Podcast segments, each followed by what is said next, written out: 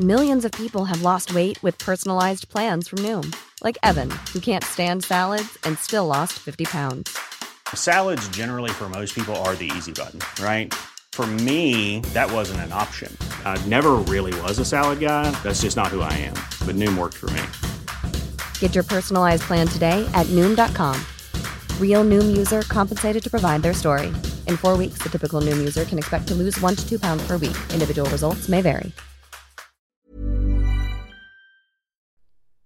The Coffee on the Road 106. Como parte de mi estrategia de generación de contenidos, desde hace un par de semanas he estado escribiendo algunos análisis a profundidad sobre tres puntos en particular. El primero, medios de comunicación. El segundo, marketing. Y el tercero, el modo en que las plataformas tecnológicas están transformando, están influyendo en nuestra vida. A partir de esa generación de contenido que he realizado y entendiendo que muchos de ustedes no tienen el tiempo para poder leerlo, es que también se los estaré proporcionando en audio. Los dos primeros fueron el primero sobre marca personal y la necesidad que tienen en particular los periodistas deportivos de trabajar en ella.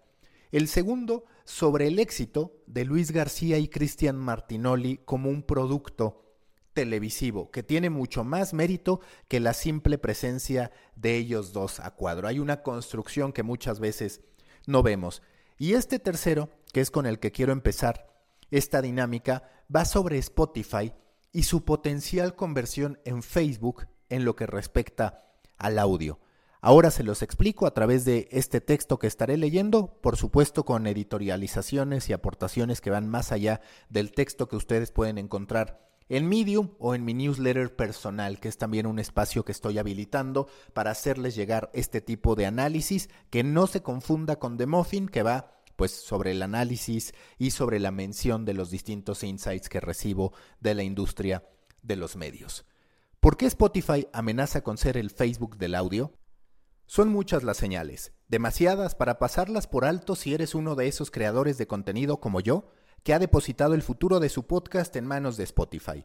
En febrero del 2019, hace poco más de un año, Daniel Eck, CEO y fundador de Spotify, acompañó el anuncio de la adquisición de Gimlet y Anchor, claves para su agresivo posicionamiento en la escena del podcasting, de una comparación que resonó, la de Netflix con el video. Poco más de un año después, Spotify se parece a otra gran tecnológica, pero la verdad, no es Netflix, con la que apenas se equipara en términos de adquisición de contenido original, sino a Facebook, cuyo mindset parece el mismo que mueve a Daniel Eck en su lucha por crecer un negocio que generó tan solo en el primer trimestre del 2020 2 mil millones de dólares en revenue. A continuación, les menciono cuatro señales que validan mi hipótesis. La primera, cobro a artistas y disqueras para promover su música. ¿Te suena conocido invertir en un contenido tuyo en Facebook, ya sea mediante un video con anuncios de ad breaks o un artículo que monetiza a través de Facebook Audience Network? En esa dinámica que muchos hemos realizado, le pagamos a la plataforma que más tarde nos devolverá, dicho entre comillas, algo de lo invertido a partir de lo que hayamos monetizado con nuestros contenidos, mismos que a su vez le representarán un segundo ingreso a Facebook.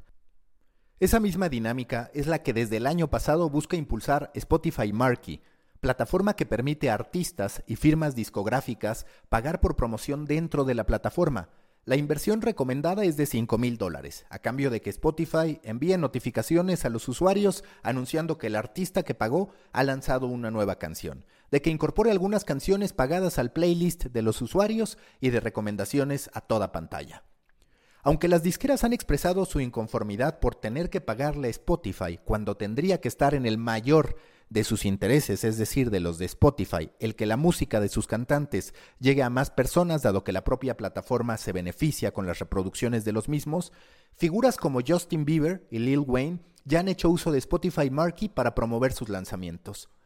La queja de intérpretes y firmas con menor presupuesto es bastante natural se corre el riesgo de que el crecimiento orgánico empiece a perder peso a partir de la inversión publicitaria a la que solo podrán acceder quienes tengan el presupuesto. El antecedente inmediato, si lo piensan, no es Netflix, que se ha resistido a incorporar publicidad a su plataforma, sino Instagram y Facebook, donde la distribución y el crecimiento acabaron convirtiéndose más en una cuestión de presupuesto que de calidad. Lo orgánico quedó de lado. Segunda característica, segunda señal de esto que les estoy comentando, conflicto de intereses en promoción de podcast. El primer gran momento de polémica experimentado por Spotify en lo que respecta a su rol como creador de contenido original y a la vez como plataforma se produjo durante los Spotify Awards, efectuados por primera ocasión en la Ciudad de México. Si bien sus reconocimientos estuvieron basados en datos de consumo de los usuarios, la elección de Fausto True Crime dirigido por Fernando Benavides como el podcast del año llevó a que audiencias de otros podcasts, en particular la de leyendas legendarias, acusara de robo a la plataforma. Aunque Spotify insistió en la validez de la metodología para haber designado a Fausto como el podcast del año, lo que por cierto me explicó a detalle Fernando Benavides, conocido como Mimoso, en un episodio de mi podcast, y que también quiero aclarar, este comentario no pretende hacerse ver como una inconformidad personal respecto a ese resultado, también debe reconocerse que el hecho de tener a Spotify promoviendo sus propios contenidos puede generar un sentimiento de inequidad para los creadores de contenido que no cuentan con ese apoyo. Como pasa con el algoritmo de Facebook, la distribución puede ser incluso más importante que el contenido mismo para determinar el lugar que deben ocupar.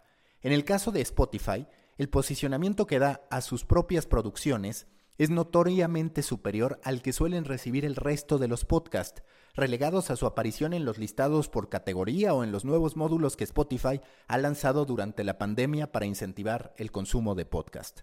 En México, por citar un ejemplo, el podcast original de más reciente lanzamiento es El Aeropuerto, investigación periodística que relata la fallida historia del nuevo aeropuerto internacional de la Ciudad de México. Esta producción de seis episodios, narrada por Javier Risco, ha gozado no solo de presencia constante a través de pop-ups en Spotify, sino también con anuncios pagados en redes sociales. Si apelamos al comparativo con Netflix, diremos que sí, ambos están produciendo contenido original, pero hay una pequeña gran diferencia.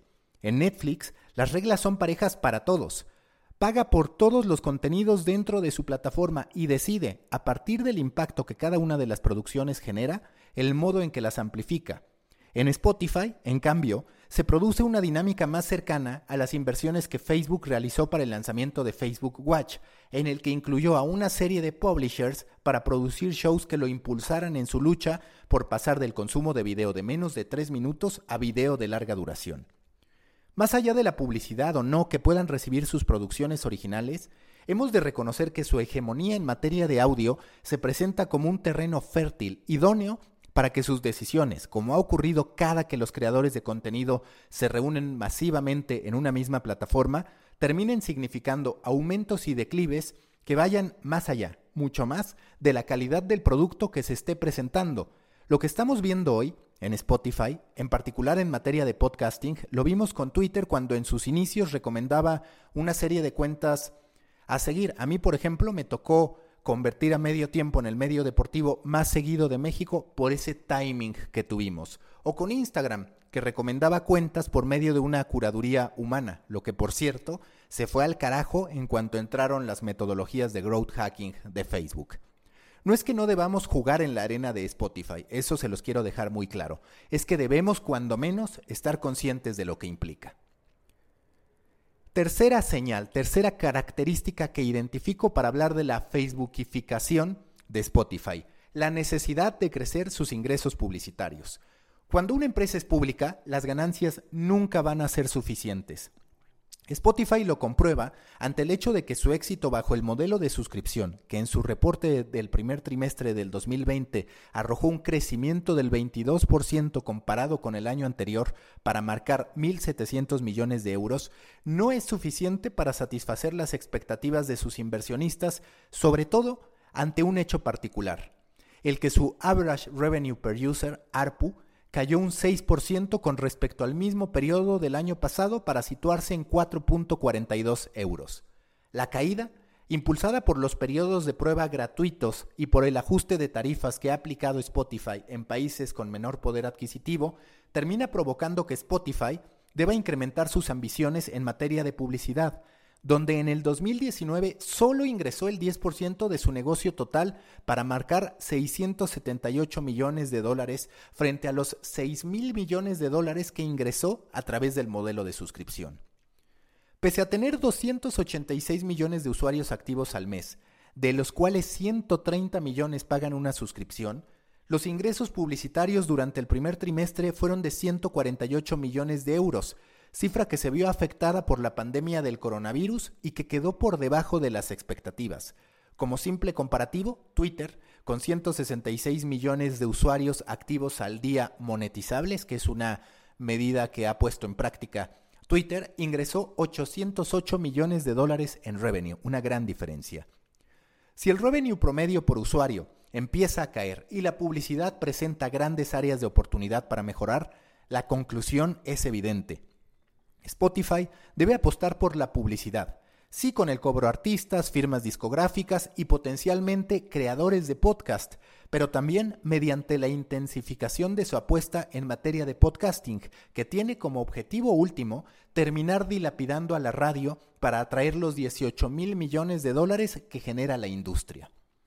La maquinaria principal de los billetes publicitarios en Spotify no será la música, su bastión inicial, sino los podcasts, de los que planea beneficiarse tanto cuando se trate de propuestas originales como de lo que pudieran generar podcasters independientes, esquema que terminará asemejándose a las vías de monetización de Facebook y YouTube, no, una vez más, a los de Netflix. En este punto, ser juez y parte también plantea interrogantes válidas sobre lo que ocurrirá con la monetización de podcast. Dado que cuenta con producciones propias, es legítimo pensar que siempre colocará por encima los intereses de sus contenidos que los de terceros, lo que reduciría para esta nueva avenida de negocio lo que más le ha dolido a Spotify a lo largo de su historia, tener que dar la mayor parte de sus ingresos a los dueños de la música que se reproduce en la plataforma. Cuarta señal, el deseo de entrar a video. No es un secreto que a Spotify le obsesiona probar que también puede tener éxito en video. Su más reciente prueba, que no por fuerza terminará convirtiéndose en una práctica común o abierta a todos, consiste en experimentar con el video podcast de dos estrellas de YouTube, Zane Hiyazi y Hit Hussar, host de Zane and Hit Unfiltered.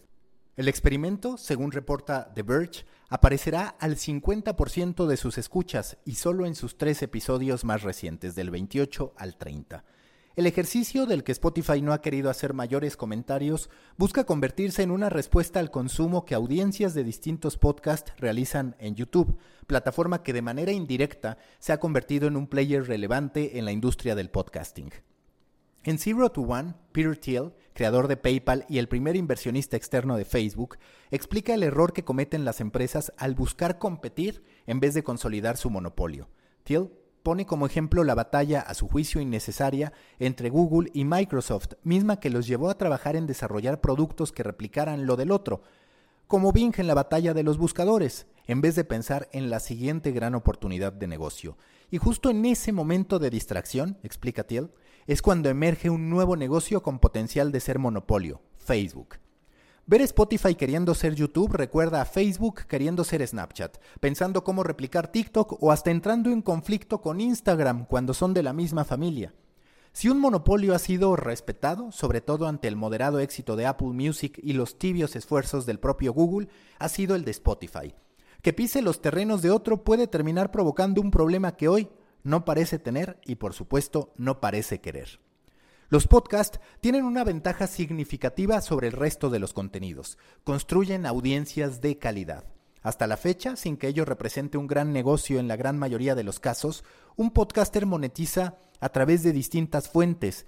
A diferencia de los medios de comunicación, un podcaster tiene eventos, publicidad, merchandising, cursos, mientras que los medios, recordemos, casi siempre habían estado fundamentados en publicidad. Esto podría limitar los alcances de una gran tecnológica en lo que respecta al podcasting. Sin embargo, habiendo sido testigos de la erosión absoluta de los medios para beneplácito de Silicon Valley, más vale reconocer que Spotify bien puede ser el próximo Facebook con todo lo que implica. Un frenemy se asoma, las disqueras siempre lo han sabido, tanto que ahora el negocio que Spotify pretende hacer en el podcasting competirá directamente por la atención y consumo de música, lo que tiene el potencial de afectar los intereses económicos de disqueras y cantantes. Toca que los publishers y creadores de contenido lo asumamos, al menos ahora estamos advertidos. Espero que les haya gustado esta reflexión que hice respecto a cómo Spotify cada vez se parece más a Facebook y no tanto a Netflix como su propio fundador lo había sugerido. También les recuerdo que pueden encontrar este tipo de textos en mi cuenta de Medium. Me encuentran como Macafood. Próximamente abriré una publicación ahí porque ustedes saben que hay un modo de, digamos, segmentar contenidos en distintas publicaciones en Medium. Terminaré haciendo eso para facilidad de ustedes y también que los espero tanto en el company page de Storybaker en LinkedIn como también en Proyecto Morona, grupo en Facebook para pequeños creadores de grandes ideas. Nos escuchamos pronto. Tired of ads barging into your favorite news podcasts? Good news. Ad-free listening is available on Amazon Music. For all the music plus top podcasts included with your Prime membership. Stay up to date on everything newsworthy by downloading the Amazon Music app for free or go to amazon.com slash news ad free. That's amazon.com slash news ad free to catch up on the latest episodes without the ads.